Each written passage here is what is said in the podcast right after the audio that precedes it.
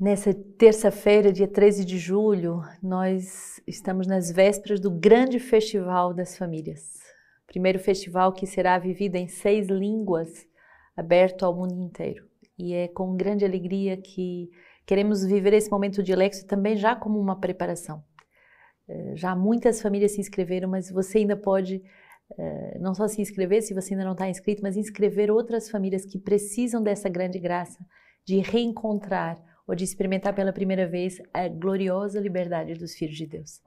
Tantas famílias que se ferem, que se destroem e que estão presas no medo, na angústia e que precisam de experimentar a palavra de Deus e o seu poder. Então, convido a todos aqui com muita alegria nos abramos ao poder da palavra de Deus, a, a sua novidade, ao seu frescor, aquilo que a palavra de Deus vem trazer também como revelação. E hoje a igreja celebra dois santos reis, podemos ser e ser eh, pobres e ser santos, mas também podemos ser reis, monarcas e sermos santos. A santidade é para todos. E aqui é um casal santo, um casal de reis santos. Eh, então, a alegria também de ver que a santidade ela deve ser um testemunho para todos os estados de vida e também para todas as classes sociais. A santidade é para todos. Êxodo 2, 1 a 15. Por que feres o teu irmão? Uma palavra muito forte hoje que deve ressoar no nosso coração. Por que feres o teu irmão?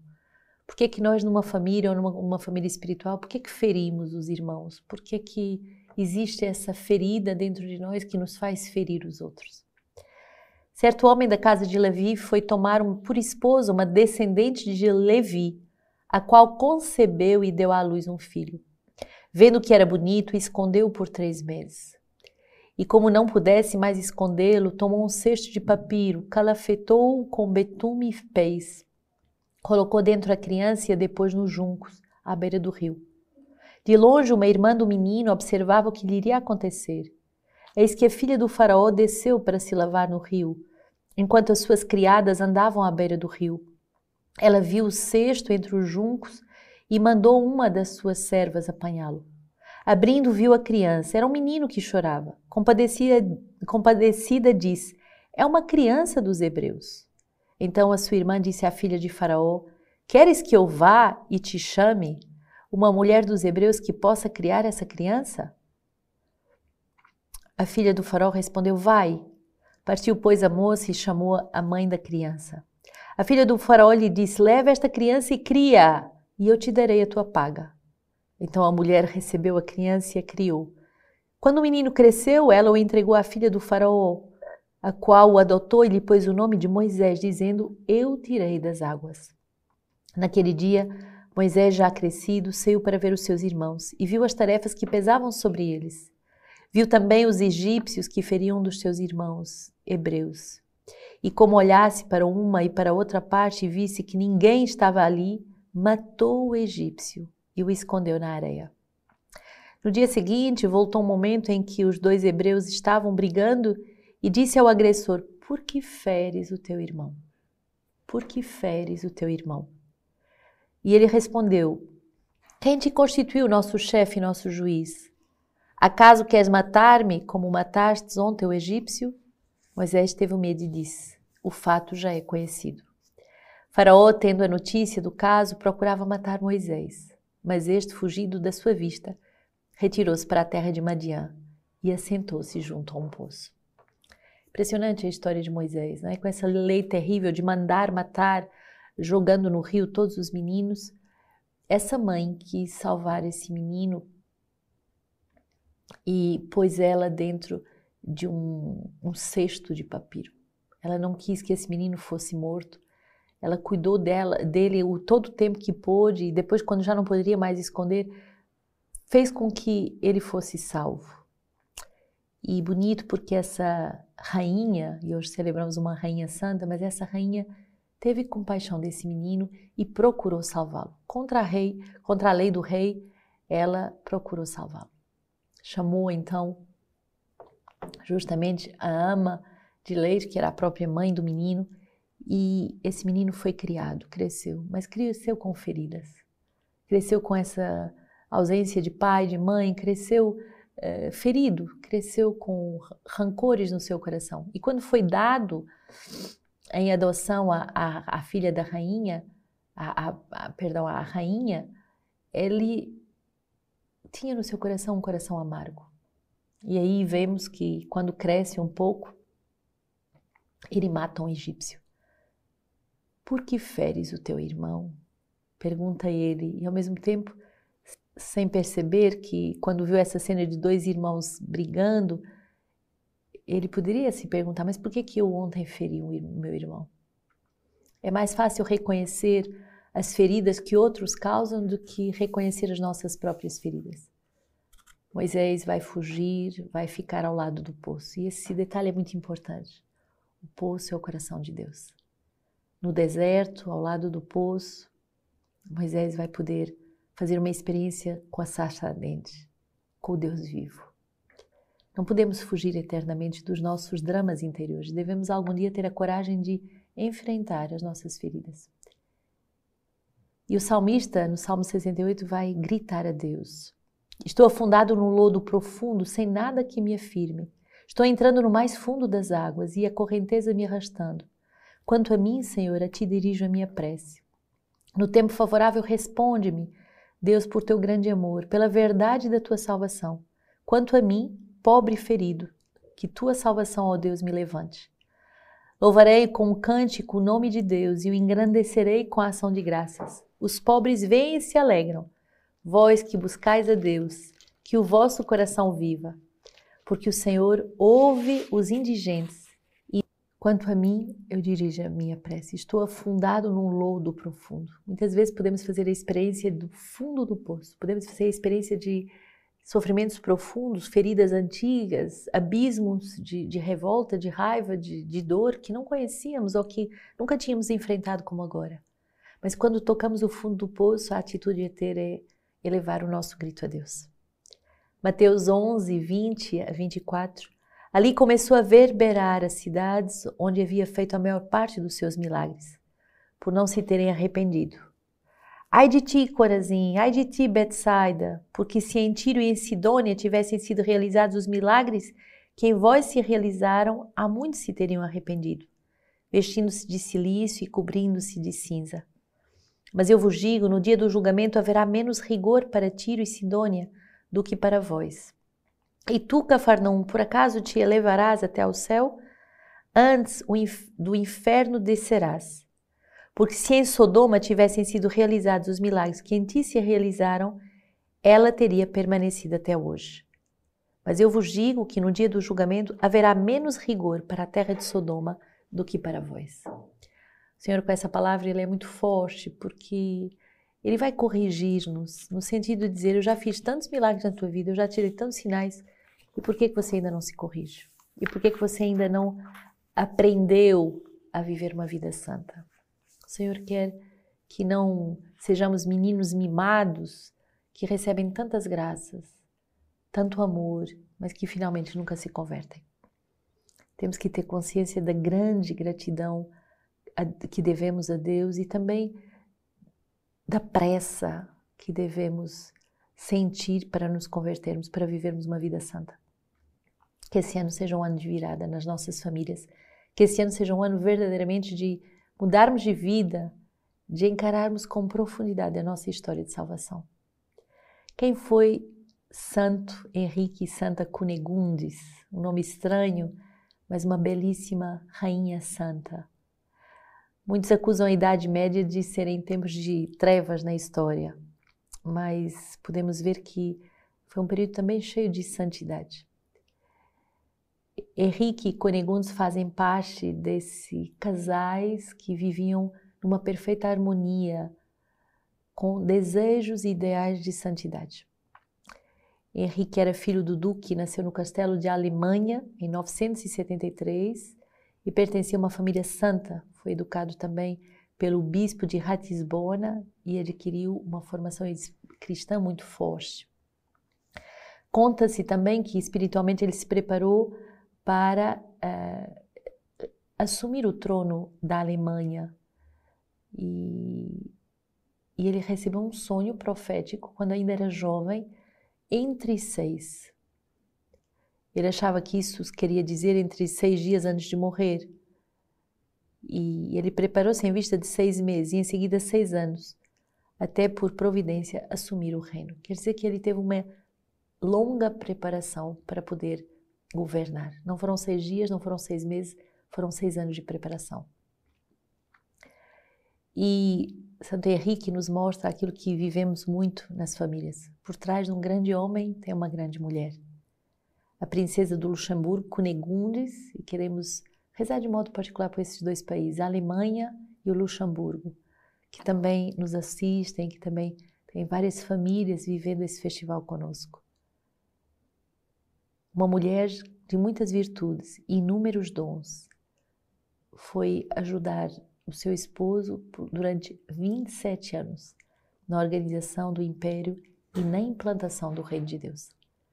Para Santa Cunegundes era muito claro que não bastaria apenas reinar como um monarca devia reinar, mas que a função dos reis era instaurar o reino de Deus.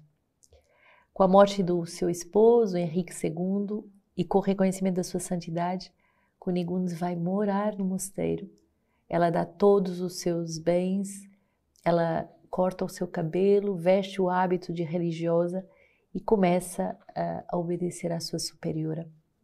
Ela tinha uh, eh, 61 anos quando vai ao encontro do seu esposo no céu. E é muito bonito porque ambos vão morrer sob a coroa do sacro romano no Império Terrestre, mas sobre a coroa da glória no Império Celeste reis que tinham consciência que não é só o reinado dessa terra que é importante uh, cuidar. Leitura patrística é o próprio uh, comentário da vida desse rei. Garantiu para a igreja os bens da paz e da tranquilidade. Este santíssimo servo de Deus, depois de ter sido sagrado rei, não se contentou apenas com as preocupações do reino temporal mas querendo obter a coroa da imortalidade, decidiu combater pelo sumo rei, a quem servir é reinar. Para tanto, dedicou a maior solicitude na promoção do culto divino, enriquecendo as igrejas com diversas doações e oferecendo toda a sorte de ornamentos e alfaias sagradas. Fundou nos seus domínios o bispado da Bemberga, dedicado aos príncipes dos apóstolos São Pedro e São Paulo, e ao glorioso mártir São Jorge confiando-lhe a jurisdição especial à Santa Igreja Romana. Queria assim prestar à Santa Sé da cristandade a honra que lhe é devida por direito divino e dar maior firmeza à sua fundação, colocando-a sob tão elevado patrocínio. Este homem piedosíssimo se empenhou cuidadosamente em garantir para a sua nova igreja os bens da paz e da tranquilidade.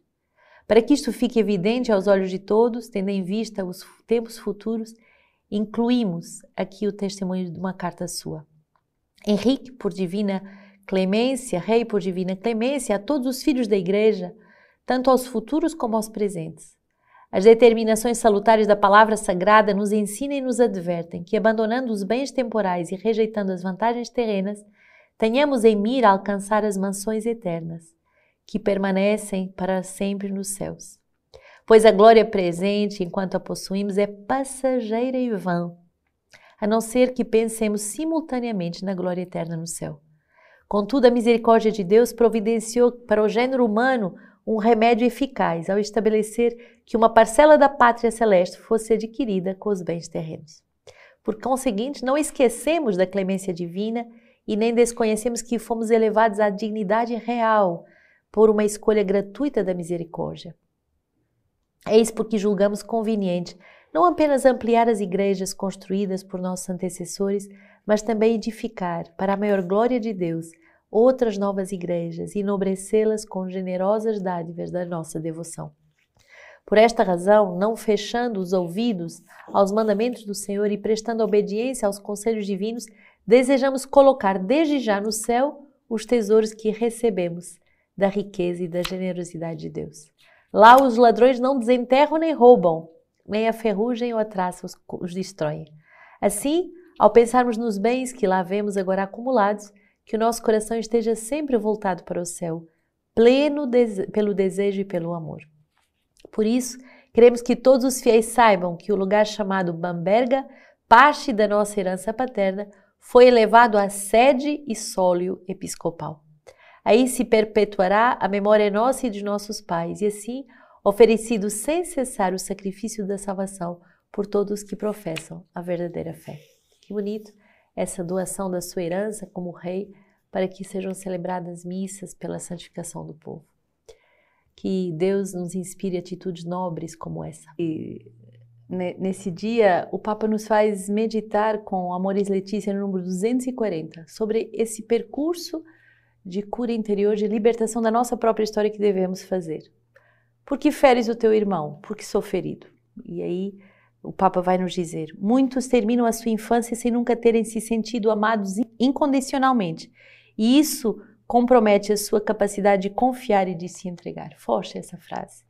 Uma relação mal vivida com os pais e os irmãos, que nunca foi curada, reaparece e danifica a vida conjugal.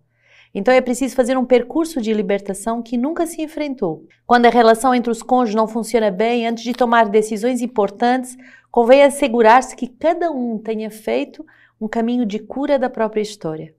E se exige que se reconheça a necessidade de ser curado, que se peça com insistência a graça de perdoar e perdoar-se e se aceite ajuda, se procure motivações positivas e se tente sempre de novo. Cada um deve ser muito sincero consigo mesmo para reconhecer que o seu modo de viver o amor tem essas imaturidades. Por mais evidente que isso possa parecer, que toda a culpa seja do outro, nunca é possível superar uma crise esperando que apenas o outro mude. É preciso também questionar-se a si mesmo sobre as coisas que eu poderia pessoalmente amadurecer ou curar para superar conflitos, para favorecer a superação de conflitos. Muito bonito esse número 240 que nos diz que precisamos verdadeiramente fazer esse caminho de cura interior, de libertação da nossa própria história. E o que é que é a liberdade gloriosa dos filhos de Deus para os teens? Ontem vimos que para as crianças é aprender a obedecer, mas para os teens, para os adolescentes, o que é que é? É aprender a escolher. O adolescente descobre um mundo onde há tantas possibilidades, mas nós devemos ajudar o adolescente a escolher. Ele não vai poder ter tudo, ele vai ter que escolher. São Luís e Santa Zélia nos dão conselhos muito bonitos de como, uh, feridos na vocação, eles precisam de encontrar justamente essa graça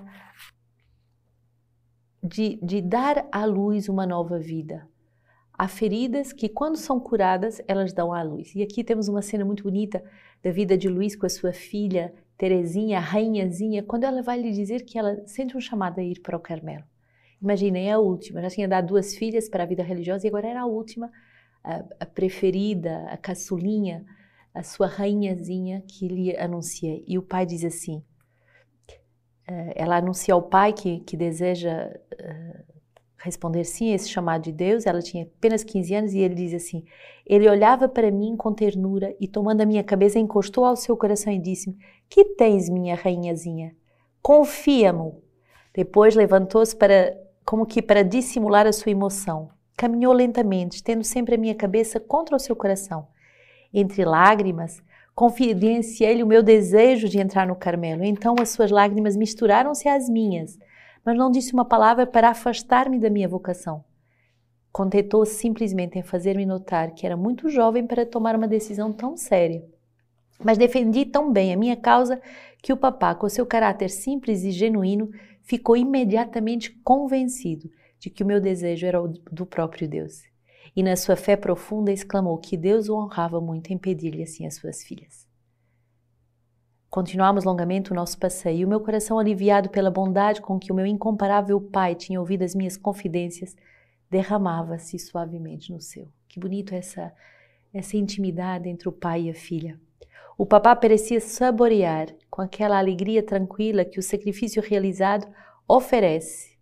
Falou-me como um santo, gostaria de recordar as suas palavras para escrevê-las agora, mas só conservei uma recordação demasiado perfumada para que se possa traduzir em palavras.